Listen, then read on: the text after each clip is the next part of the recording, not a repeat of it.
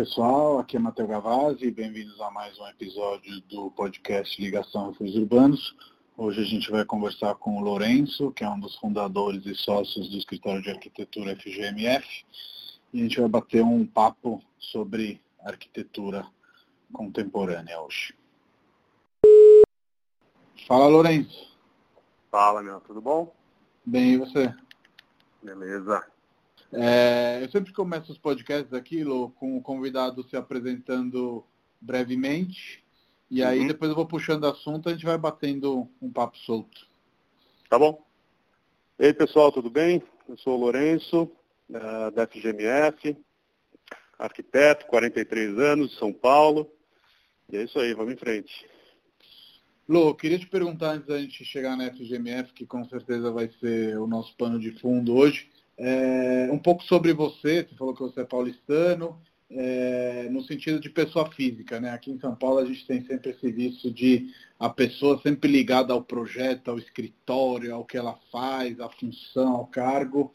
E queria te perguntar um pouco sobre você, se você quiser ir pelo viés da arquitetura, de quando você decidiu que você seria arquiteto, enfim, uma coisa mais pessoal para a gente começar a nossa conversa e depois a gente vai para a FGMF mesmo. Então, vamos lá. Eu é, nasci em São Paulo, sempre morei aqui em São Paulo. Uh, e formei aqui em São Paulo também. E uma coisa que eu, que eu sou muito é apaixonado por essa cidade. Assim, eu sou um cara muito, muito ligado mesmo a, a, a esse lugar, independente de suas, todas as suas complexidades e, e contradições e, e, ansiedades que a cidade gera e tal. Eu acho que eu me identifico muito com com, com isso aqui tudo. E eu uh, não me lembro exatamente quando é que eu decidi que eu queria fazer arquitetura, mas acho que eu sempre tive muito ligado a esse universo uh, criativo e da realização mesmo, né, da, da, da concretude daquilo que a gente uh, almeja. E sempre fui muito ligado em artes, sempre estudei muito e sempre me interessei muito por esse, por esse esse, esse assunto, enfim. E, e acho que a, que a, opção por arquitetura foi algo meio natural, assim, foi algo que surgiu de uma forma orgânica. Eu me lembro, uh, já com uns 13, 14 anos, já, já tinha uma certa ideia de que eu, de que eu seguiria essa, essa, esse caminho. Claro que no, no, no, andar da carruagem sempre se pergunta né, se, se existem outras, uh, existiriam outras opções eu cheguei a, a, a cogitar outras disciplinas de, de, humanas, como história, até, enfim, jornalismo, uh, design, enfim, no final acabei por, por arquitetura, quase que, que inercialmente fui levado para arquitetura. Bacana. Você fez FAUSP, né? Eu acho que por ela ser uma faculdade mais acadêmica e mais teórica, no final acaba englobando no mundo da arquitetura um pouco desses outros mundos que, que você falou, acaba sendo uma matéria muito humana que, que, que ensina a pensar, né? E os seus parceiros de experiência você acabou encontrando nos bancos de faculdade, de experiência não, de, de, de escritório, você acabou encontrando nos bancos de faculdade. Foi assim mesmo? Como foi esse encontro com seus amigos e hoje sócios? É, a gente fez, fez FAO, uh, FAUSP, uh, turma de 96, Uh, o Fernando era meu colega já no cursinho, a gente fez ângulo no Sergipe ali, e, então gente já se conhecia no, no de antes e, e, acabamos ficando amigos do Rodrigo já, já nos, nas primeiras semanas de aula e tal.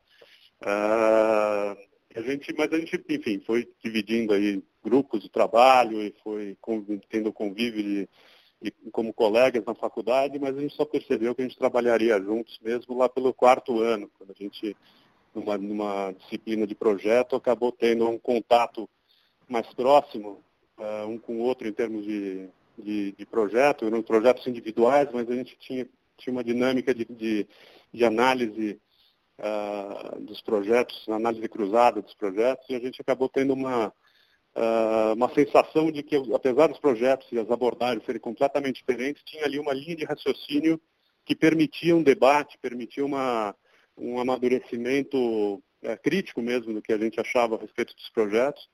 E a partir desse momento a gente foi uh, enfim, se afunilando aí para a criação do escritório antes mesmo da gente se formar. A gente montou o escritório em 99, foi pegando os primeiros projetos, primeiro de uma maneira mais, uh, mais improvisada, mais informal, trabalhando em casa, mas uh, antes da gente se formar, a gente já estava com um espaço de trabalho uh, montado. Legal. Uma coisa que é uma curiosidade minha, queria saber se o nome foi uma coisa mais, ah, bota as iniciais dos sobrenomes aí, depois a gente vê, ou se já você tinha aí uma ideia muito clara que esse seria o nome definitivo? Uh, acho que não sei se a gente se, debruçou muito a respeito desse assunto, não. Na verdade, foi meio natural. Assim, vamos colocar as iniciais, porque, na verdade, no começo nem eram as iniciais, eram os nomes, né? Forte, Jimenez e Marcondes Ferraz. Uhum. Ah, com o tempo que a gente foi, a gente mudou recentemente o, o, nome do escritório oficialmente, né? Uns poucos anos atrás, que a gente adotou só as, as, as letras mesmo. Uh, mas no começo era, eram os nomes do, do, de nós três. E a gente foi lá testando as combinações, achou mais simpática essa porta de menos Marcondes Ferraz. E, e, ficou, e ficou nisso mesmo. Mas uh, sabe que no começo a gente não tinha, enfim, também muita, muita certeza de que, de que ia dar certo. Né? Esse negócio de sociedade é uma coisa muito difícil, né? É um, Com certeza. É um compromisso que a gente assume de uma forma muito... Uh, íntima, né? muito íntima e, e, muito com um atrelamento muito grande do ponto de vista né, do compromisso ético, do ponto de vista uh, operacional, funcional, Sim. tudo, né? Você, você, uhum. você depende muito das, das, das, pessoas, dos sócios, né? Uh, para que, uh, que o negócio ande bem. Se você não está bem alinhado, se você não tem uma, um, um pensamento no mesmo, na mesma frequência, tudo fica mais difícil, né? a gente foi descobrindo com o tempo que a gente era capaz de, de, de criar essa sinergia. Né? A gente, no início foi tudo muito, uh, uh, vamos dizer, a gente foi, foi testando, né? Mas no, no, no, meio do caminho a gente percebeu que era isso mesmo, que a gente uh, não teria interesse ou não teria o apetite de criar cada um sua própria estrutura e definir o seu próprio nome.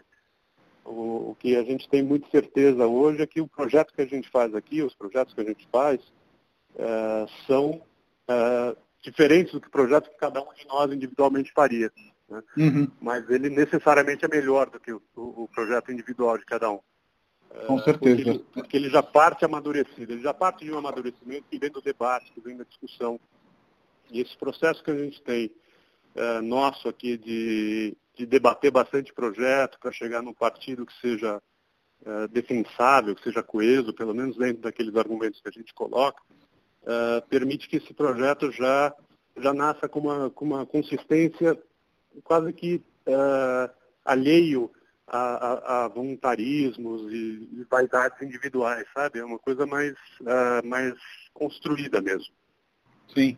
E no final, um pouco clichê, mas é verdade que juntos a gente faz mais do que a gente faz sozinhos e os riscos, aspas, riscos aí de uma sociedade, que são aqueles que você falou, é, é, de medir comprometimentos, medir egos, intenções, vontades, é, quando a gente entra numa sinergia né, com os nossos sócios, acabam compensando muito, mas acho que a sua fala é muito legal, eu sempre falo isso para quem começa a montar um, escritório, de que, cara, vai com calma, porque uma sociedade é uma coisa íntima, as pessoas têm que se conhecer, não adianta falar ou seremos felizes para sempre sem construir o dia a dia, né, desse seremos uhum. felizes para Exatamente. sempre. E aí uma coisa que eu queria te perguntar é, você falou que vocês são classe 96, né, então vocês é, começaram a estudar ali naquele momento de transição do projeto para o CAD, etc. e tal. E uma das grandes vantagens que eu vejo em quem começou antes os estudos é não ficar é, é, trapped, não ficar engaiolado né, dentro dos, dos programas. Você entende isso também ou você acha que eu estou indo numa direção errada? Não, não é questão de direção errada. Eu, eu só acho que, eu não sei, talvez essa, a discussão do instrumento do tra de trabalho, né, que, enfim, a gente usa muito a mão, né, a gente trabalha sobretudo a mão para uhum. compor as ideias para discutir, para debater e tal. E, e, cada vez mais, na verdade, os desenhos vão ficando mais horrorosos e mais uh, escrachados e mais, uh, mais superficiais, que são linhas de intenção mais do que o projeto. Né? Antigamente se desenhava a espessura da parede, o batente da porta, o sinal de abertura. Agora a gente está ali cada vez mais sintético no, no exercício do desenho. Né? É, que por um lado tem sua, tem sua vantagem, né, porque de uma certa forma você ganha fluidez e acho que o instrumento mão é um instrumento que você já nasceu com ele, se você exercitou bem uh, antes e durante a faculdade, uh, me parece que é um, um, instrumento natural, né, que já é uma habilidade uhum. que você aprende desde criancinha a usar. Né. Ao passo que a computação, para a minha geração, é, uma, é, uma, é, um, é um instrumento uh, de meio de caminho. Né? A gente começou a ter mais contato com, com computação na adolescência, algumas pessoas, né? não era nem uma coisa super difundida, uh, e começou a ter o instrumento de desenho via computador no meio da faculdade. Então, para a gente era uma coisa super não natural, né? tinha que fazer um esforço muito grande para chegar uh, na compreensão do, do, daquilo que essa ferramenta pro, poderia proporcionar.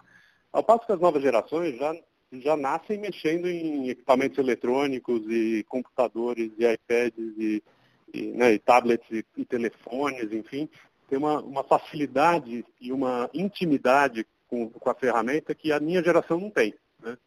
Então, antes de, eh, de julgar se é melhor fazer a mão ou melhor fazer computador, talvez seja melhor dizer o que, qual é a intimidade que cada um tem com essa ferramenta. Uhum. Eu acho que tem ferramentas melhores e piores dentro do computador. Tá? Então você tem, quanto mais você vai para uma ferramenta técnica como um Revit da vida, como um BIM da vida, uh, você se amarra do ponto de vista de fluidez, de troca de ideias e tudo mais, porque você tem que pensar uma série de, uh, de fatores ali, de, de parâmetros, né, de, de determinar espessura de parede, material de parede, antes de desenhar o que você quer aquela parede, ou aquele plano, ou aquela, uh, enfim, uh, imaginar o espaço não através da construção, mas o que sobra da construção. Né? E, e, muitos programas se forçam a pensar ali com muito detalhe, coisas que numa etapa preliminar de projeto acabam acaba sendo um pouco uh, acabam amarrando demais. Né? Então, Sim, é, é nesse tem... sentido que, que eu acho que o software tem essa limitação mesmo, porque como a gente vê, todo ano lança um novo, né? Então, é, existem as limitações. Mas indo um pouco para a carreira do escritório, você falou que inicialmente vocês corriam atrás de uma maneira um pouco informal dos projetos, e eu vi que um dos primeiros é, projetos que vocês listam ali na, na, na, cronologia de vocês é o Estúdio Case, né? Que foi um salão de beleza ali perto da, da, da Paulista, que tinha um lote muito estreito, que é algo que depois vai se tornar é, não digo recorrente, mas vai se tornar presente dentro da, da arquitetura de vocês, e um projeto pelo qual, inclusive, vocês foram premiados. Enfim, queria saber um pouco mais é, é, sobre esse primeiro projeto e se sempre teve a intenção de fazer edifícios ou se inicialmente vocês queriam fazer mais concurso, saindo da faculdade, de repente um pouco mais nessa direção. Enfim, hoje vocês fazem um pouco de tudo, mas queria saber se é, é, já existia esse propósito ou se foi se criando aos poucos. Bom, a gente, uh, esse, esse, projeto que você se referiu aí, o Estúdio Caseira Paulista, acho que ele, se eu não me engano, ele é o número 52, 55. A gente está hoje 10 vezes, 10 vezes mais do que esse número. Ele já está nos projetos 500 e alguma coisa. Uhum. Mas uh, o, primeiro, o, o, primeiro prédio, mesmo construção do zero que a gente fez, de fato, foi o número 013, que foi também para o mesmo cliente, para esse estúdio caseiro aí, que era um, um, uma linha, uma cadeia de, de, de salões né, de cabeleireiro e de beleza e tal, uh, de um japonês, era o Haru, que hoje faleceu, e ele cortava meu cabelo na época. Né? E ele era um cara que estava no Brasil já há 30 anos, mas era muito japonês ainda em essência, e, e falava português com uma dificuldade grande e tal. E uma vez ele falou assim, olha, eu quero bolar um salão que seja diferente do, do salão que eu tenho aqui nos shoppings, essas coisas todas e quero quebrar paradigmas. Né? Ele sempre falava esse negócio de quebrar paradigmas e tal. E, de fato, ele permitiu ali, que a gente fizesse um salão, um, um, um edifício, um pequeno edifício de dois andares, né? mais um subsolo, uh, ali na Moca, foi a primeira unidade que a gente fez para ele, uh, com uma estrutura toda metálica, com um, um vão é, ousado lá, um vão de uns 20 metros quase, uma estrutura entreliça, um projeto de estrutura da de Luísa Maringoni, foi uma, uma interface muito legal que a gente teve com ela. E, e de fato ali permitiu que a gente já, no, na, na, primeira edificação do zero, ali a gente tivesse a possibilidade de, de, de ousar um pouco além daquilo que a gente uh, imaginava ou tinha exercitado nos bancos de faculdade. E eu acho que talvez esse seja um traço muito, muito característico nosso. Assim, a gente gosta de fazer aquilo que a gente não sabe fazer. A gente gosta de ir atrás daquilo que a gente não sabe fazer para para sempre, de uma certa forma, ter um, um, um estímulo para sair da cama de manhã. Assim, porque para sair da cama, para ir para o escritório e fazer aquilo que você já sabe, né, repetir e, e carimbar coisas, uh, eu acho que não, não, é, não é estimulante o suficiente para a gente. Então a gente gosta um pouco desse desafio de, de testar novos sistemas, novos materiais e novas soluções. A gente está muito pouco preocupado com, com, com, marcar um estilo, ter uma assinatura precisa, sabe? Sim, total. Então, dá para dá para ver muito isso no, no, no, projeto de vocês. Inclusive, uma das coisas que eu queria te perguntar são os novos edifícios né, que vocês estão projetando. Aí tem alguns que já estão em construção, alguns já terminados. Então, tem aqui na minha lista que vão entrar mais dentro desse conceito que eu vou te perguntar, que são o Tetris, que já está pronto, o Pod, que está em construção, o Valente, vocês vão fazer com a Ideias Árvores é, em breve. E eles são é, edifícios que realmente quebram um pouco o paradigma, especialmente da, da arquitetura e da incorporação, de maneira geral, que a gente vê em São Paulo, com fachadas desconexas, mais desconstruídas. Queria saber um pouco é, se é realmente um partido que vocês estão assumindo e qual foi o processo criativo desses edifícios? Bom, cada um, cada um vai ter a sua, a sua chave, vamos dizer assim. Eu acho que tem alguns elementos que, que, que para a gente são, são caros e acabam se, uh, sendo revisitados uh, nos projetos de uma forma uh, regular. Assim. Uma delas é, é, uma, é uma intenção de, de, de, romper um pouco a barreira do dentro e fora, de, de criar assim, limites e, e, e, fronteiras mais nebulosas, menos precisas né, entre o que é dentro e fora, uh, aproveitando até o fato de que a gente vive num país que permite isso, né? Dizer, a gente tem um clima extremamente generoso, que permite a gente, a gente criar aberturas maiores, diferente de fazer uma, uma casa na Finlândia, né, onde enfim, você tem toda uma série de restrições térmicas aí que vai forçar com que as, as aberturas das edificações sejam muito menores do que a gente pode fazer aqui por exemplo, né, essa integração efetiva de dentro e fora, de poder abrir grandes portas e grandes planos e você ter uma continuidade uh, entre a área externa, seja ela urbana, seja ela rural, seja um jardim, seja uma rua, e a própria área interna, uh, que a gente costuma, enfim, fazer ali, a área computável, vai, vamos dizer assim, aquela área que é fechada uhum. e coberta. Né? Sim. Uh, então, acho que esse, esse, é um traço que acaba se repetindo de formas diferentes, que a gente acaba interpretando também de acordo com cada caso e tal, acaba se repetindo um pouco nas nossas pesquisas. Outra é uma, uma investigação construtiva, né? muitas vezes com foco no sistema estrutural, ou com foco, ou com algum interesse por uma industrialização do, do, do, do de alguns dos sistemas, ou de alguns sistemas. É, então, o, o, elemento construção para a gente como meio é muito importante. Né? Acho que a gente tem, tá aí, aí tem, uma, tem um DNA forte da, da, da, da onde a gente veio, né? da, da FAO, e, e, entender mesmo a arquitetura como construção, entender a construção como uma, uma parte necessária da, da, da, do pensamento arquitetônico. Né? Então, não é sim, um. Sim uma forma qualquer que tanto faz como ela vai ser construída e eu vou fazer aquilo ficar de pé de algum jeito. Né? Acho que não. Para a gente, desde o estudo preliminar, a gente já tem uma opção clara de, de, de, de, sistema construtivo que a gente quer usar e a gente tenta tirar partido das, das características desse, desse sistema construtivo para buscar a, a, própria identidade arquitetônica, né? para enfatizar o próprio partido. É um, é um, é, são, são dois elementos aí, entre, entre, alguns outros que a gente acaba entregando uh, no, no, no, nos nossos projetos de uma forma mais, mais rotineira, mais repetida, mais repetida, mas cada um interpretado de uma, de uma forma diferente. Então, quando Sim. você olha a fachada do Tetris, por exemplo, que você mencionou, aqueles elementos que existem na fachada lateral entre os, entre os uh, entre os terraços, aquilo são elementos de equalização de deformação de balanço, não são meramente apliques estéticos que a gente coloca lá no prédio. Né?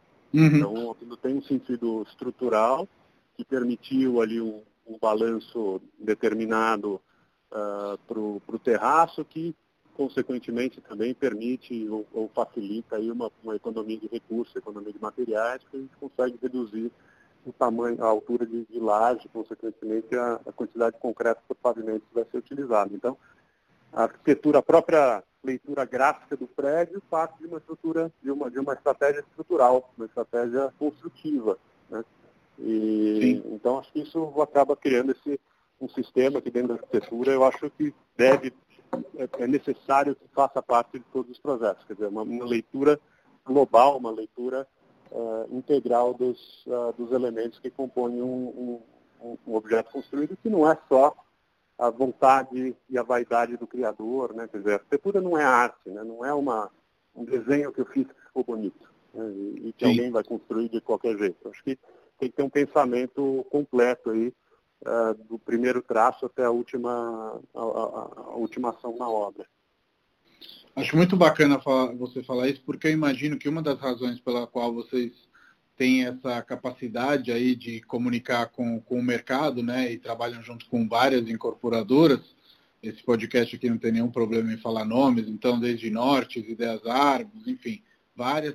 É, é, é, acredito que essa questão de olhar as coisas em 360, né, de conversar as mesmas linguagens. É, é por aí? É, eu acho que é bem por aí. Eu acho que é, é, é, é, admitir, em primeiro lugar, que a arquitetura não vai resolver todos os problemas do mundo. Né? É entender uhum. que a arquitetura é um mero ofício, uh, que envolve necessariamente uma boa dose de estética, de criação, de subjetividade, do sublime e tudo mais. Tudo isso que está num, numa parte aqui do sistema que é, intangível quase, ele é, abstrato, né? Mas tem uma parte muito importante que é, que é a parte da realidade. Né? Quando você faz uma arquitetura, você faz uma arquitetura para alguém. Né? E uhum. esse usuário é um usuário humano dentro de uma paisagem normalmente antrópica, né?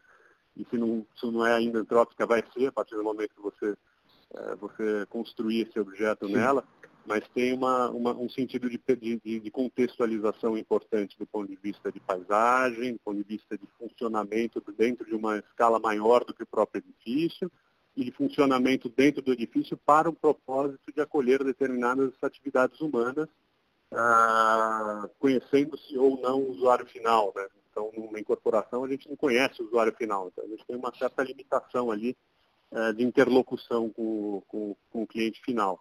Uh, numa casa, por exemplo, que a gente, além de todas as questões contextuais uh, do terreno, da topografia, dos ventos, das vistas, da insolação, da legislação, todas essas externalidades, a gente ainda tem que lidar uh, com o desejo do cliente, interpretá-lo a partir do nosso olhar. Né? como incorporadora, eu acho que as, que as preocupações ainda são mais talvez sejam menos subjetivas no sentido de você não ter que lidar com o sonho do incorporador, mas você tem uma série de outros aspectos que são de ordem técnica e de ordem financeira. Né? Uh, então, uh, a gente tem que conseguir entender a cabeça do cliente, a gente tem que conseguir dialogar com o cliente. E para a gente dialogar com o cliente, a gente tem que descer um pouquinho do pedestal e entender de novo que a arquitetura é só um ofício.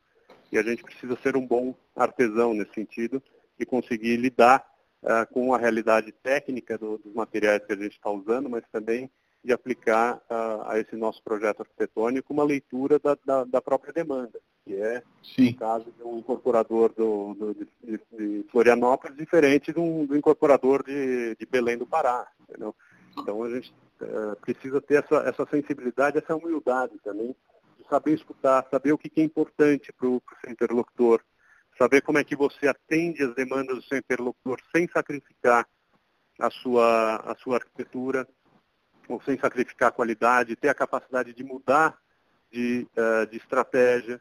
Então, o, o, processo de projeto, ele é necessariamente feito a muitas mãos. Não é porque a gente aqui tem três sócios e a gente está numa equipe, sei lá, de 60, 70 pessoas, que, que ele é feito em muitas mãos. Ele é feito em muitas mãos também com o cliente e a, a, a, participação do cliente, eu julgo que seja absolutamente fundamental. É muito difícil, eu acho, fazer uma arquitetura que que você tire da própria cabeça. Agora vamos fazer uma casa. Tipo, para quem essa casa, né? Como é que a pessoa vai usar?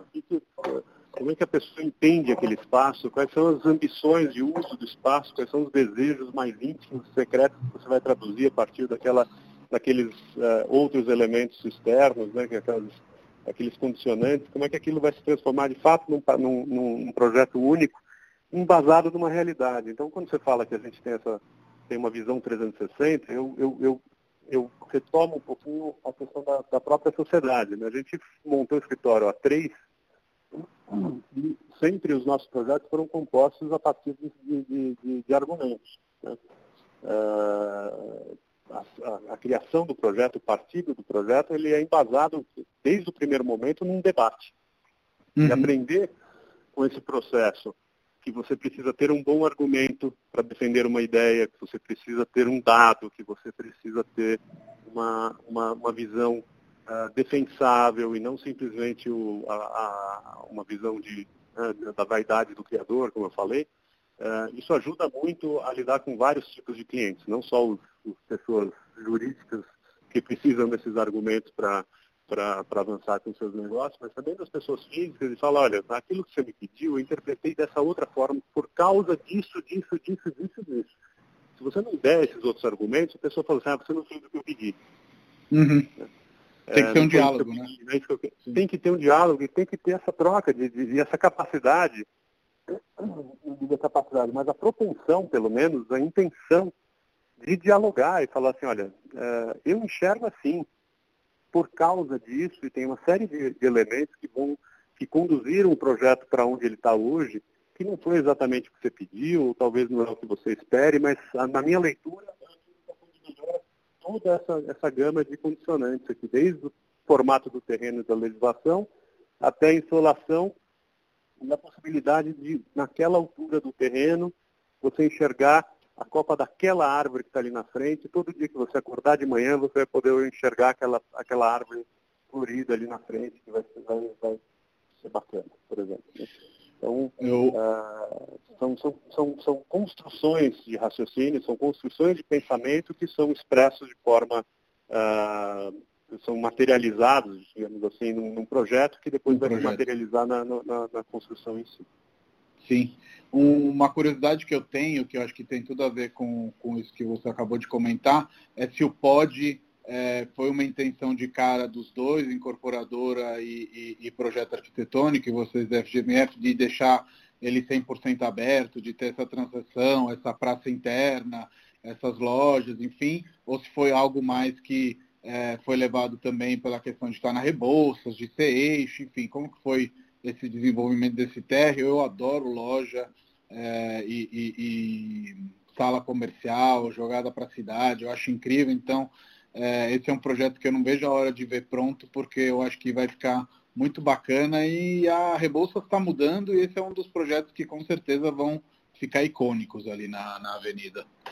É, eu, a, a Rebouça de fato está mudando radicalmente. Acho que hum, aí tem menos mérito dos arquitetos do que da, da, própria legislação, que foi feita em boa parte também por arquitetos aí, por, por urbanistas e arquitetos uh, muito, muito competentes. E por uhum. mais que a legislação hoje, o plano diretor, tenha, suas, tenha lá suas falhas, eu acho que ela mudou bastante a forma como a gente constrói a cidade. Né? Uh, ali tem uma, tem uma, uma, tem embutida uma leitura de transformação no território uh, através da transformação da visão do que de fato significa cidade. Quando você estabelece que uh, próximo das infraestruturas você vai ter um adensamento, que é uma, uma leitura muito funcionalista, digamos assim, da cidade, Uh, isso não basta, mas uh, foram agregados uma série de, de, de instrumentos, benefícios e incentivos para que a cidade crie espaços urbanos para fora do lote, uh, a partir da iniciativa privada, ou seja, quem vai incorporar também se sinta motivado a transformar positivamente a cidade. Porque até então, o que acontecia? O incorporador tinha um determinado terreno e fazia o projeto e, e a construção do lote para dentro e dane-se que tem entrar para fora, com, com, com, muito esforço você conseguia um cliente que enxergava a possibilidade ou a importância de você valorizar o tecido urbano, valorizar a cidade, consequentemente você vai valorizar o seu, o seu empreendimento, você vai valorizar o seu nome no longo prazo. Enfim, essa, essa, essa leitura é uma leitura muito, muito rara. Agora a gente tem, primeiro, obrigatoriedade em, em algumas áreas da cidade, sobretudo essas mais uh, com mais circulação de pedestre, mais transporte público, de metrô, ônibus, enfim, a gente tem uma obrigatoriedade de uma calçada mais larga, ou seja, uma calçada uhum. mínima de 5 metros. Que é uma, é, se você for pensar, uma calçada mínima mesmo, assim, é, é muito raro na cidade. Né? Cinco metros já dá um respiro para a cidade absurdo. Ao mesmo tempo, você cria um benefício, que é um incentivo a, de, de, área não computável, que possa ser dedicada a usos não residenciais, portanto, usos que, que, que, que estimulem a entrada e saída de pessoas ao longo do dia, né? Uh, para usos, então, não residenciais, no térreo aberto para a rua. Então, isso já cria aí uma melhor relação do edifício com a calçada, do ponto de vista funcional, mas também espacial, e cria uma série de outros benefícios uh, uh, secundários, mas como segurança, você cria calçadas mais, né, com mais gente circulando, a gente entrando e saindo, iluminadas por esses comércios, por esses usos residenciais que acabam iluminando o, o, o, o passeio público uh, né, consequentemente você cria aí mais, uh, mais segurança. Uh, então você tem, e, e, tem a, a questão do, da mistura de usos, né, que quando você você tem um uso misto no edifício, você ainda ganha um potencial adicional construtivo para uso não residencial, enfim, de maneira que você cria um balanceamento das infraestruturas urbanas, então, em vez de ter picos de entrada e saída, né, horários de entrada e saída de casa, uhum e entrada no trabalho e, entre, e, e, e picos uh, contrários. Você tem aí ao longo do dia pessoas que saíram de manhã para trabalhar, pessoas que chegaram às nove para uma, uma consulta, que uh, também gera mais segurança, mas também gera um equilíbrio das infraestruturas urbanas, uh, sobretudo de transporte, e estimula também o uso mais, mais equilibrado do tecido, da, da, dos espaços urbanos, do tecido, no sentido em que você uh, consegue ter uma dispersão de atividades maior né? e um mix, um mix não, uma mistura de, de atividades que, que, que, que, esse tecido urbano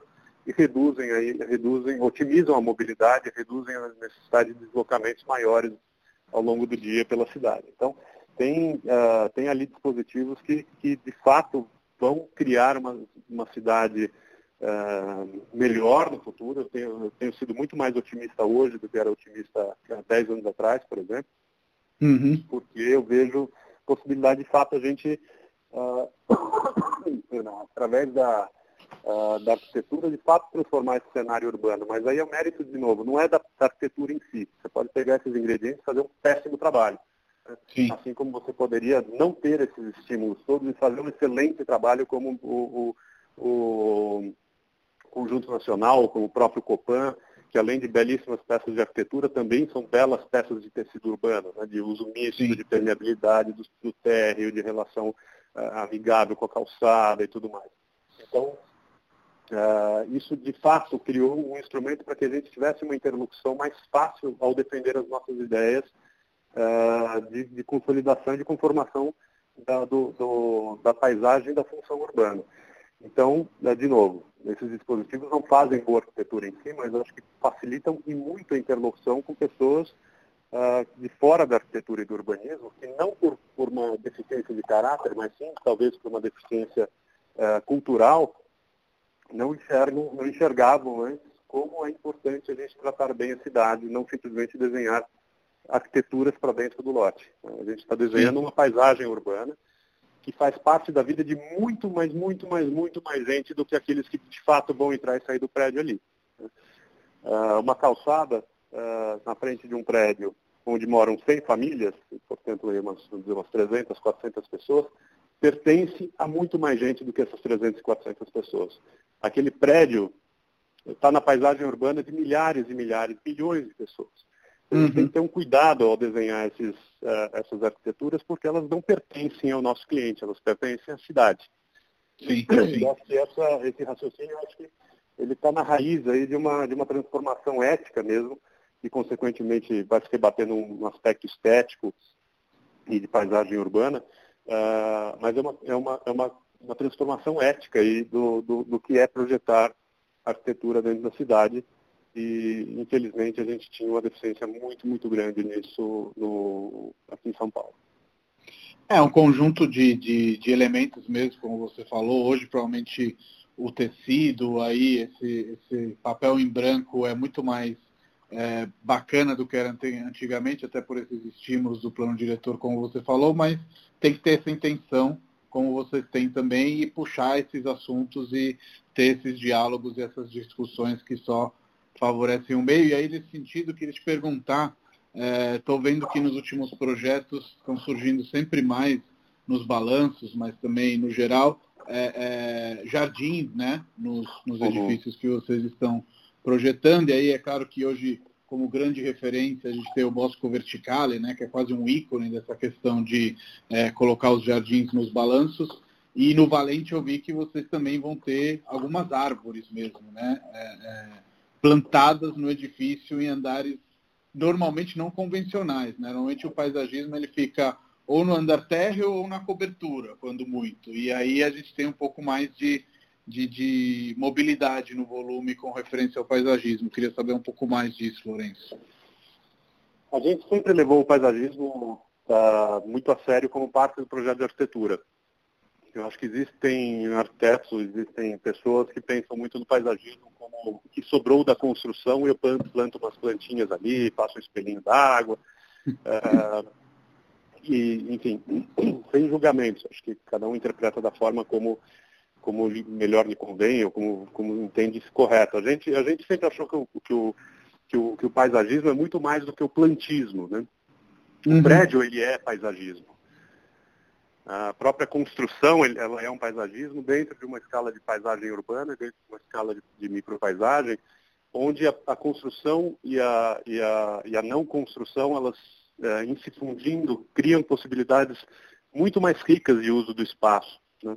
Então, uh, você imaginar que no 13 terceiro andar, digamos assim, no edifício, você possa ter um jardim externo que possa aproveitar uh, espaços descobertos, espaços generosamente ventilados, com vegetação uh, e tudo mais, eu acho que não é exatamente, eu diria, original, né? porque acho que tem alguns prédios, como você já citou aí, que é relativamente recente, o Bosco Vertical, mas existem uh, N iniciativas ao longo da história da arquitetura da gente criar esses espaços uh, complementares, quase que dissolvendo o, o, objeto construído, né? Como transformando de fato ele uh, numa paisagem, numa micro e numa macro, um elemento de macro paisagem e criando pequenos uh, uh, pequenas micropaisagens em todos os pavimentos. Acho que isso sempre nos encantou, né? O Corujas, por exemplo, é o nosso primeiro edifício construído, uhum. ele é essencialmente isso. Né? Uh, os espaços abertos uh, cobertos e descobertos, eles são absolutamente vitais ali para o pro projeto, e é exatamente o que dá valor a ele, é exatamente o que dá valor para um edifício ser um, edifício que desde a sua, da sua concretização, da sua conclusão, tem 0% de vacância, tem fila de espera para ocupar os conjuntos que vagam, eh, as pessoas Sim. pagam um valor por metro quadrado ali superior à média de Faria Lima para estar no meio da Vila Beatriz, porque uhum. o edifício é agradável, porque as pessoas querem estar naquele edifício. Não estou nem falando da arquitetura em si, mas estou falando dessa possibilidade de você estar num espaço de trabalho que não tem aquela cara de prédio de vidro corporativo de uma grande avenida. Né? Então, isso tem um valor, sim, e tem, uma, tem uma, um apelo e tem um alcance uh, praticamente todo mundo, mesmo que as pessoas não percebam. Uh, isso é um tipo de coisa que uh, é muito valorizada. É, eu estive no Corujas várias vezes e realmente é, o espaço como um todo é incrível, mas as unidades que têm direito ao jardim de fundos aí já são é, muito preciosas, né? Em todos os, os, sentidos. E eu mesmo, quando a gente escolheu o escritório da Refúgios, que fica num prédio que tem lojas embaixo, eu falei, cara, eu quero ficar aqui porque eu tenho um jardim na minha frente e uhum. eu posso ficar com, com a porta do, do, do, escritório aberta durante o dia, numa cidade como São Paulo, onde a gente está sempre ali, olhando as costas para frente, atrás, etc. Então, realmente é um privilégio e essa questão não é da assinatura nem nada disso, é uma questão de, do valor, né? Que é altamente perceptível. As pessoas que querem eventualmente ter um escritório no, no Corujas podem até não saber que é da FGMS, mas é, é, é, é, intuitivo ver que aquilo é legal, que é bacana, que, que vai ser legal estar ali, que eventualmente estar ali e não numa Faria Lima, como você falou, vai tornar a empresa mais produtiva por conta do espaço e da arquitetura também, né? É, uhum. São toda uma série de elementos, né? Sim. Além disso, acho que um prédio que tenha verde na sua composição, né, ele tem também outros, uh, outras vantagens microclimáticas, ele, ele uh, seja melhor para a cidade do ponto de vista de, de, né, de, de aquecimento de ilha de calor, né, de criação de ilhas de calor e tudo mais, e ao mesmo tempo é uma coisa bonita de se ver de fora também. Né? Como eu falei, em cada edifício que a gente faz, de uma pequena casa, uma pequena loja até um grande prédio, uh, ele é parte de um contexto e de uma, de uma paisagem que pertence a todo mundo. Né? Então você tem um compromisso mais do que de, de firmar sua assinatura ali, de criar sua, o seu ícone de arquitetura, ou criar, enfim, alimentar o seu, seu próprio ego. Você tem uma responsabilidade de criar um elemento que vai ficar para muitas gerações como parte de uma paisagem.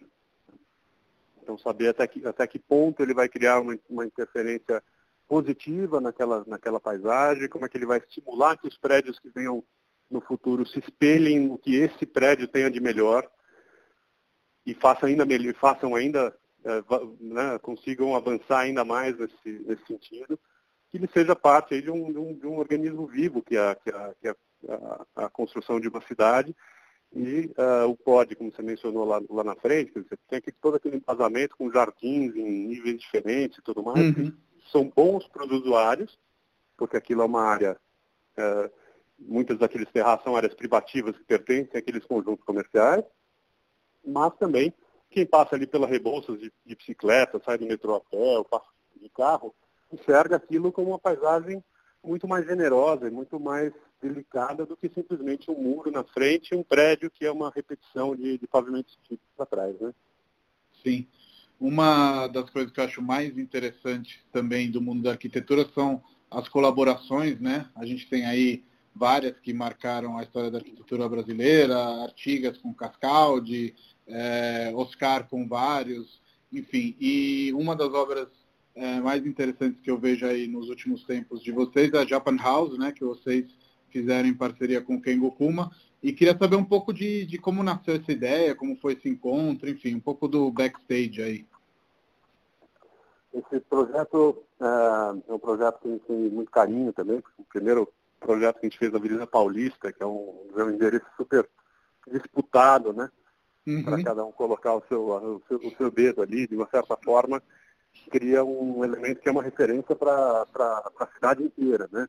Até porque Sim. é um equipamento cultural, então você tem uma visitação muito grande, tem pessoas usando o edifício de uma forma muito intensa, isso é para a gente felicidade pura. Né? Estava envolvido com a Japan House antes mesmo do Kengo Kuma ser é, escolhido, digamos, para participar do projeto, para coordenar o projeto. Eu acho que tem ali uma, é, uma, uma participação em outro nível dele, evidentemente. E a gente tinha, a gente tinha imaginado e sugerido, na verdade, no, no primeiro momento, uh, uma parceria com o Sou Fujimoto, que é um arquiteto da nossa geração, sim, um pouquinho sim. mais velho. Uh, e aí, finalmente, enfim, depois de todos os processos licitatórios lá no Japão, para ver quem que ia montar a Japan House e tudo mais, a construtora toda, eh, junto com a a Ângela da Suriana e tal, que foi depois a primeira presidente da Japan House e tal, uh, decidiram então que uh, o projeto deveria ser, ter a participação do Kengo Kuma. Evidentemente que uh, aí tem já uma, uma diferença de, uh, de geração, né? o Kengo Kuma uhum. é um arquiteto muito mais uh, experiente, de carreira muito mais consolidada, evidentemente, que a nossa, muito mais importante no cenário uh, local japonês e mundial de uma forma geral. Então, uh, e é uma casa do Japão, né? Então, acho que é muito importante que ali também tenha uma, eu diria que tivesse ali uma, uma, uma voz japonesa mais forte do que uma voz local. Sim. Então a gente participou ativamente do projeto, depois, enfim, decidiu qual seria o imóvel e tudo mais. É, e aí iniciamos o projeto de uma forma, eu diria, bem horizontal, em termos de troca de ideia, mas com um, respeito e uma, e uma observação aí de, de uma certa hierarquia mesmo. Quer dizer, o Kim Kuma é um cara super bom e, e, super importante, e a gente tinha ali muito a aprender com ele. Então a gente teve muita participação, eu diria, ativa no projeto, mas uh, eu diria que, obviamente, tem ali uma, uh, uma, uma predominância, digamos assim, de ideias japonesas no, na, na, na, na construção desse projeto. É, eu não sabia desse, desse backstage do Sou Fujimoto, mas acho que vocês iam se dar muito bem, né? Porque essa, essa questão que a gente até comentou da desconstrução, é, enfim, tem, tem tudo a ver, para quem não conhece o trabalho dele, do Saná, é muito bacana e vale aí uhum. explorar um, um, um pouquinho mais. E queria te perguntar é, sobre as casas também, né? Acho que o sonho de todo arquiteto, ou pelo menos a maioria, é também projetar casas. E, como eu falei no início da nossa conversa, vocês realmente têm aí um panorama, um leque que vai desde interiores, projeto de imóveis, a gente vai falar também em breve sobre alguns monumentos que vocês projetaram, mas também tem as casas. Tem uma icônica que deu o início a essa série de casas que vocês projetam ou você não individua aí um início aí dessa caminhada? Não, eu acho que ele, a gente sempre teve bastante demanda para casas, assim, né? Que desde, desde, que a gente montou o escritório, as demandas sempre, sempre né, aumentaram ao longo do tempo, evidentemente, mas casa sempre foi um tipo de construção, um tipo de projeto que uh, nos foi demandado. A gente, em, falar em parcerias, a gente fez uma, um projeto junto com o, o Barossi, né, que é professor da faculdade, lá no Carlos Barossi, a gente fez uma casa se eu não me engano, era a Casa 017, alguma coisa assim, algum projeto lá, bem, bem lá atrás, uh, na Casa do Zero, uh, e foi desenvolvendo casas, sobretudo de pequeno e médio porte. E teve uma casa, que é a Casa Grelha, que uh, você conhece, uhum, foi bastante premiada e publicada no mundo inteiro e tal. Foi uma casa onde a gente conseguiu juntar ali uma série de fatores, acho que foram muito importantes. Um deles é uma, uma, liberdade projetual, que era um cliente antigo, que já conhecia o nosso trabalho, que já conhecia a nossa abordagem, a nossa forma de pensar e tudo mais.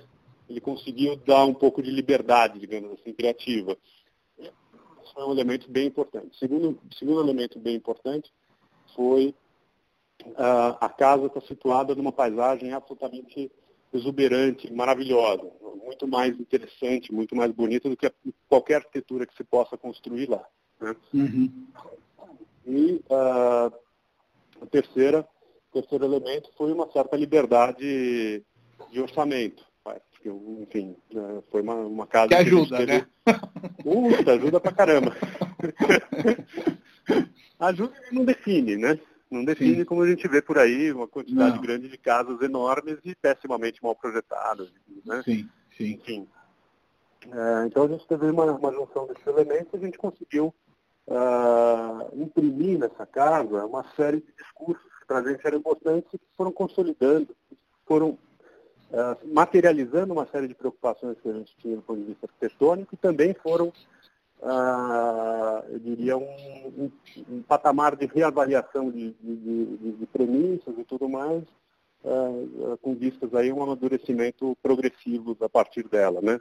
Então uma Sim. questão muito importante fora, a relação com a paisagem, a contexto, a, a, a questão construtiva, se você olha a casa, para onde, onde quer que você vá, uh, para onde quer que você olhe, a arquitetura é a construção. Não tem nada ali que seja, uh, vamos dizer, pretensamente só formal. Né? Quer dizer, a, a, a forma e os espaços, o vazio ele é uma decorrência direta dos sistemas construtivos escolhidos, né? desde o, da contenção em pedra, no, dos muros de gravidade em pedra, uhum. até na, na, na, estratégia do uso de uma, de uma grelha de madeira, uh, a substituição de alguns pilares por vigas, uh, vigas vagão em aço, o apoio da casa em fustes de concreto, né, em pilares de concreto, dizer, toda, toda a, a, a opção uh, toda a opção construtiva ali da casa ela é ela ela está completamente atrelada a uma opção formal e a uma opção a, a uma a uma demanda específica uh, funcional espacial desejada então eu acho que é uma casa muito transparente nesse sentido né? Uma Sim. casa que, que, que, que, permite essa leitura de uma forma muito, muito clara. Então, a gente tem, obviamente, um carinho por essa, por essa casa, mas falar de casas caras e grandes é fácil, né?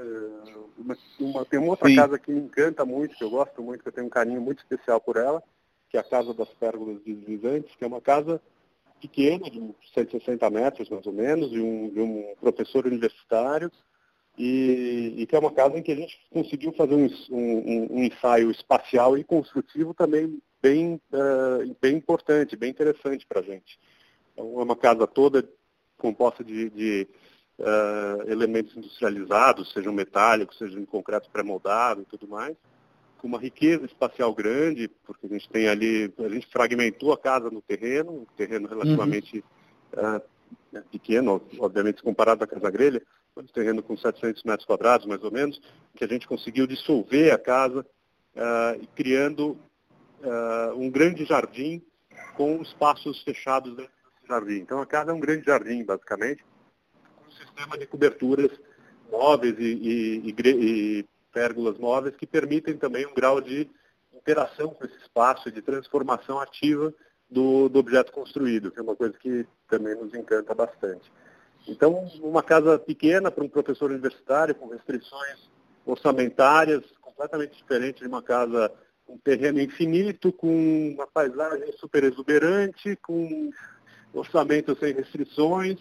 É, eu acho que é, a gente não.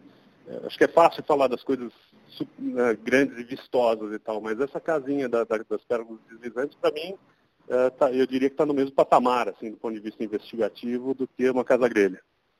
Não, e é incrível, e aí eu vou te jogar para a provocação da sua casa, no sentido de é, como que é projetar para si mesmo? É mais difícil? É um, uma coisa que todo mundo, imagino, que, que trabalha com arquitetura acaba querendo, né? entendendo quanto que é importante fazer o projeto do próprio espaço, né? E, uhum. e no, no, no, seu caso você teve que fazer um meio milagre, né? Porque o terreno é bastante estreito e, e, e enfim, conta você essa história. Bom, é, é, um, é um terreno de fato estreito, é de 4 por 30 metros, então é, envolveu a gente ter uma dose não só de criatividade, mas também de questionar efetivamente o que é o morar é, para a gente, né, o morar urbano, esse projeto que a gente fez uh, em conjunto com a CR2 Arquitetura, que é a Clara, minha mulher.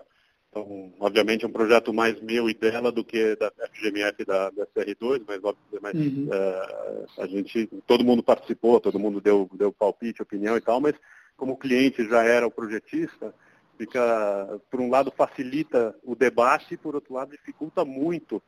Uh, e, e, foi um verdadeiro uma verdadeira dificuldade a gente colocar ponto final nas coisas, né? Porque você fica com sempre a possibilidade de assim, mas e se a gente fizesse aquilo lá, e não sei o quê, rever e volta, não sei o quê. Quando você tem uma, uma relação com o cliente que pressupõe o cumprimento de contrato, prazos, fases de projeto bem delineadas e tudo mais, putz, escolhe um caminho, acelera e vai. Né?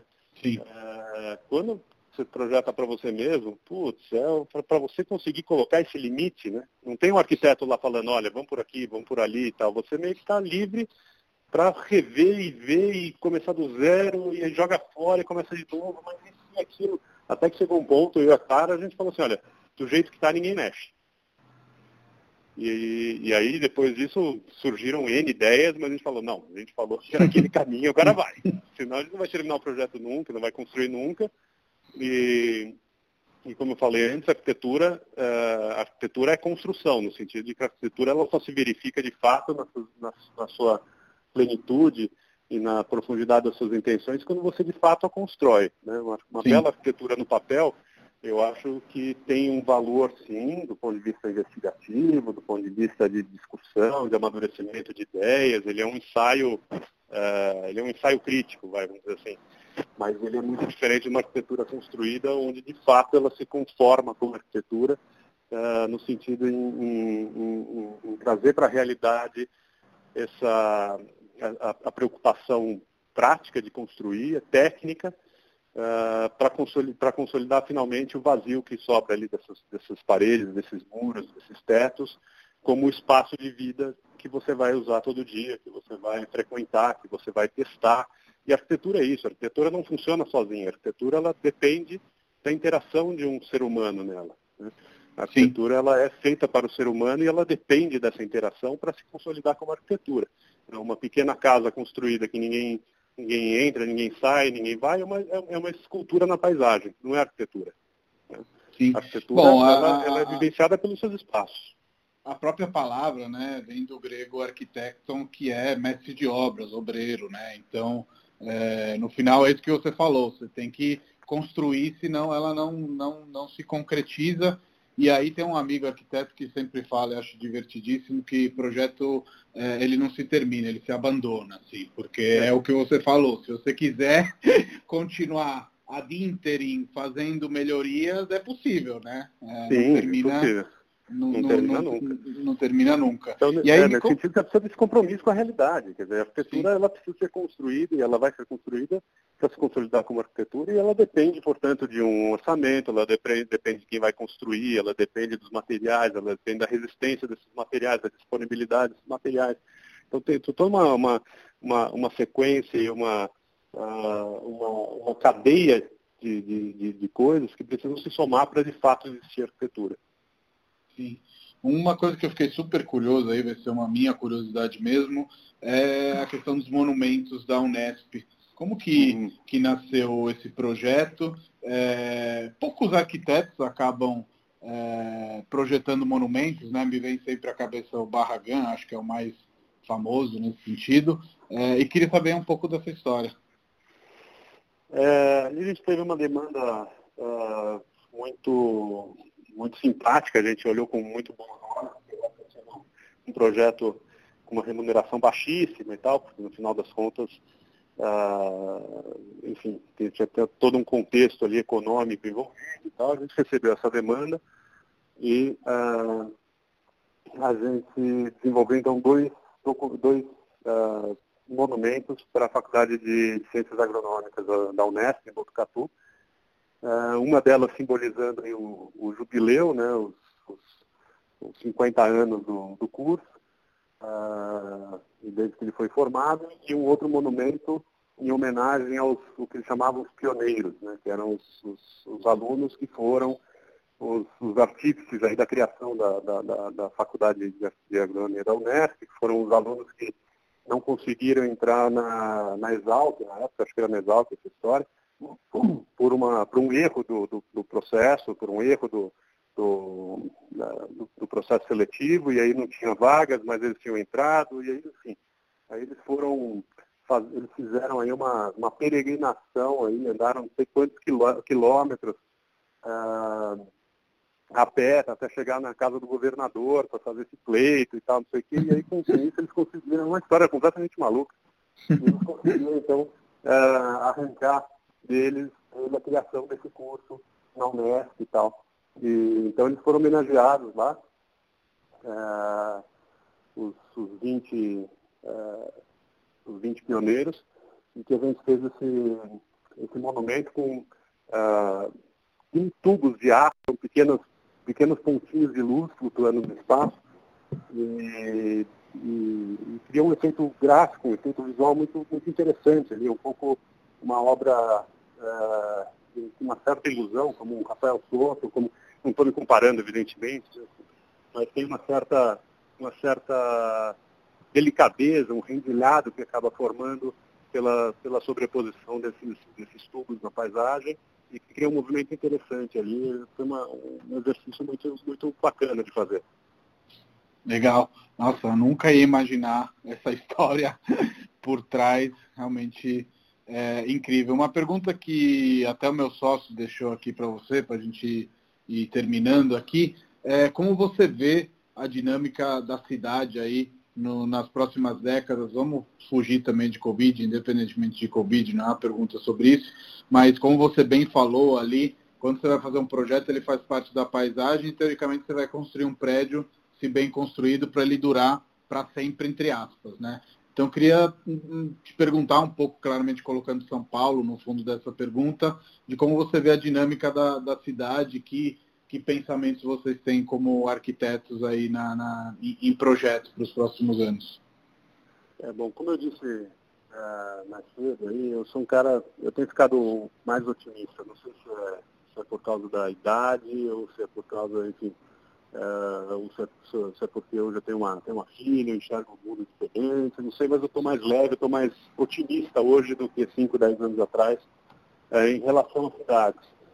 Uh, eu acho que a gente está passando por um momento interessante de mudança de, de visão de cidade de uma forma mais horizontal, de uma forma mais, eu diria, acessível para as pessoas. Né? Então, acho que as pessoas conseguem enxergar o que é cidade hoje com mais facilidade, conseguem participar mais e, e demandar melhor, porque uh, talvez hoje a gente tenha uh, culturalmente um movimento curioso, que é as pessoas viverem menor né, do que morar, do que viviam há 20, 30, 40 anos atrás.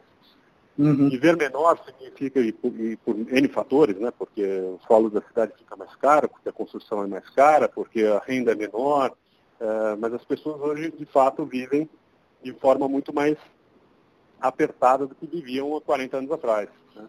Uh, a relação, digamos assim, do espaço privado com o espaço público começa a se, começa a, a se transformar. Então, uma pessoa que mora menor depende mais do contexto urbano para satisfazer as suas necessidades básicas do dia a dia. Né?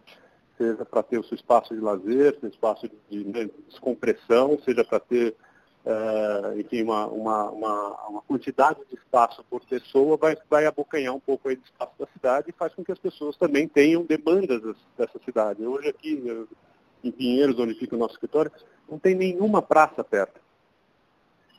Nenhuma. Onde você tem esse eixo de transformação daqui da Rebouças e tal, não existem espaços públicos, por exemplo. Essas pessoas todas que vão morar em espaços menores, porque os apartamentos vão ser pequenos nessa região, uh, vão precisar de uma cidade mais equilibrada do ponto de vista de equipamentos públicos, né? espaço, espaços de lazer, sejam de áreas comerciais, sejam, uh, sejam equipamentos de né, escola, creche, quer que seja a gente cada vez demanda mais da cidade. Quanto mais a gente demanda da cidade, mais a gente percebe quanto a gente depende dela. Então, acho que cada vez mais a gente tende a ter cidades mais uh, utilizadas, menos dependentes de carros, sobretudo nessas, nessas áreas com uma, uma, um grande, uma grande oferta de transporte público e tudo mais. Acho que a gente teve uma transformação muito importante do ponto de vista de mobilidade uh, nos últimos anos, aí, com, com mais gente andando de bicicleta, um, um, um, acréscimo ainda tímido de ciclovias, é proporcionalmente muito grande, mas considerando a cidade inteira ainda é uma quantidade é, tímida de ciclovias e ciclofaixas, mas as pessoas já estão começando a mudar a sua percepção em relação à mobilidade. Culturalmente também as pessoas têm menos uh, desejo de possuir, uh, possuir carros, por exemplo. Né? Então, uhum. o uso de automóveis se torna uma coisa muito diferente do que era 20 anos atrás, por exemplo. E acho que a gente vai, passo a passo, criando condições para que a gente tenha cidades um pouco mais equilibradas nesse espaço urbano, menos poluídas e menos barulhentas e, e mais uh, híbridas e mais heterogêneas do ponto de vista de uso, que vão demandar melhor tratamento das calçadas, as pessoas vão construir melhor as calçadas ou vão exigir do, do, poder público um tratamento desse espaço público de uma forma melhor, em termos de iluminação, de coleta de lixo, disponibilidade de, de, de equipamentos imobiliário, uh, praças, espaços e tudo mais. Então, acho que existe organicamente uma melhoria possível da cidade, espero que não esteja errado, uh, para os próximos, próximos anos. E tem uma revolução da mobilidade que não é, não é desprezível. Né? Eu falei da bicicleta, mas tem o fenômeno Uber, né? o fenômeno de você não possuir mais carros, mas poder uh, usar uh, esporadicamente patinetes, bicicletas, uhum. uh, carros, né, seja, seja de aplicativo uh, e tudo mais, complementa muito esse movimento de você precisar andar a pé e, consequentemente, demandar uma melhor condição das, das calçadas e do espaço público. Então, vejo e... hoje com muito mais, uh, um olhos muito mais, uh, eu diria, uh, generosos para o futuro do que eu vi alguns anos atrás. Eu concordo com você, vejo que a gente está passando por grandes mudanças e que, de repente, essa fase de 2020 de quarentena até vai acelerar algumas delas. E por último, para a gente encerrar, queria te perguntar que conselho você daria para um jovem arquiteto, que é o que eu pergunto para todos os convidados do podcast em relação à profissão. Então, se por exemplo um dia sua filha decidir seguir seus passos, o que, que você falaria para ela? Sai fora. Brincadeira. Eu acho que é uma profissão. Uh, eu acho que a primeira coisa e mais importante é, é desmontar um pouco o glamour da profissão. Uh, não tem glamour nenhum. Tá? É um, como eu falei, é um ofício, eu gosto muito de, de, de usar a analogia do ofício do sapateiro. A gente precisa criar bons sapatos, com bons materiais, que durem, que sejam esteticamente uh, bacanas, que sejam adequados ao tipo de uso pretendido, que sejam confortáveis, que não gerem bolhas. A arquitetura, no final das contas, na mão do artesão, na, na mão do, do, do, do, arquiteto, não é nada mais do que isso. Né? A, gente é um, a gente é um meio de transformação de, de matéria bruta em espaço para as pessoas usarem. Uh, então, acho que a gente precisa desmontar um pouco essa, essa ideia de que o arquiteto é um grande artista e, e não, é, não é arte. A arquitetura não é arte. Acho que ela tem um componente importante de arte, ela tem um componente importante de criatividade, uh, de senso estético, de, de, de subjetividade, mas ela essencialmente ela é um conjunto de outras preocupações, inclusive essa estética, mas é um conjunto de preocupações que precisa funcionar de uma forma uh, conjunta. Então, uhum. conselho, desce do pedestal, ou melhor, nem sobe no pedestal, porque a arquitetura não tem nada de glamour, uh, e tem muito de sublime, mas ela tem muito de trabalho duro, tem que entender de legislação, tem que entender de, de resistência de materiais, tem que ter, enfim, tem que ter capacidade de uh, pra, de, de, argumentar com o cliente uh, a respeito de custo de obra, da eficiência do negócio do cliente, se for um, um cliente pessoa jurídica que vai depender dessa arquitetura para vender mais, ou para vender mais rápido, ou para vender melhor. Enfim, a gente precisa ter essa, essa visão de que a arquitetura ela depende muito dessas interfaces com o outro, com o cliente e com a realidade. Bom, acho que vindo de quem já está aí em quase metade de mil obras, né, mais de 500 projetos. É, não posso que concordar aí sobre a questão de que é trabalhoso e que realmente é algo que é, tem que ser tratado com, com muito respeito. O exemplo do sapateiro é, é, é, bem legal nesse sentido, porque no final eu entendo que quando você fala que ela não é arte é porque ela tem que servir as pessoas, né? Não é algo para ser pendurado na cidade, digamos assim. Lourenço, Exatamente. muito obrigado aí pelo papo que a gente bateu, foi uma delícia. Espero que a gente possa eu que, se ver eu em breve. Agradeço aí. o convite, eu que agradeço o convite. Obrigado a, a todos pela paciência de escutar até esse, quem aguentou, né? Até esse último momento agora. Valeu, Lourenço. Bom, tá bom descanso aí, bom trabalho. Valeu, cara. Abração, meu. tchau. tchau. tchau, tchau.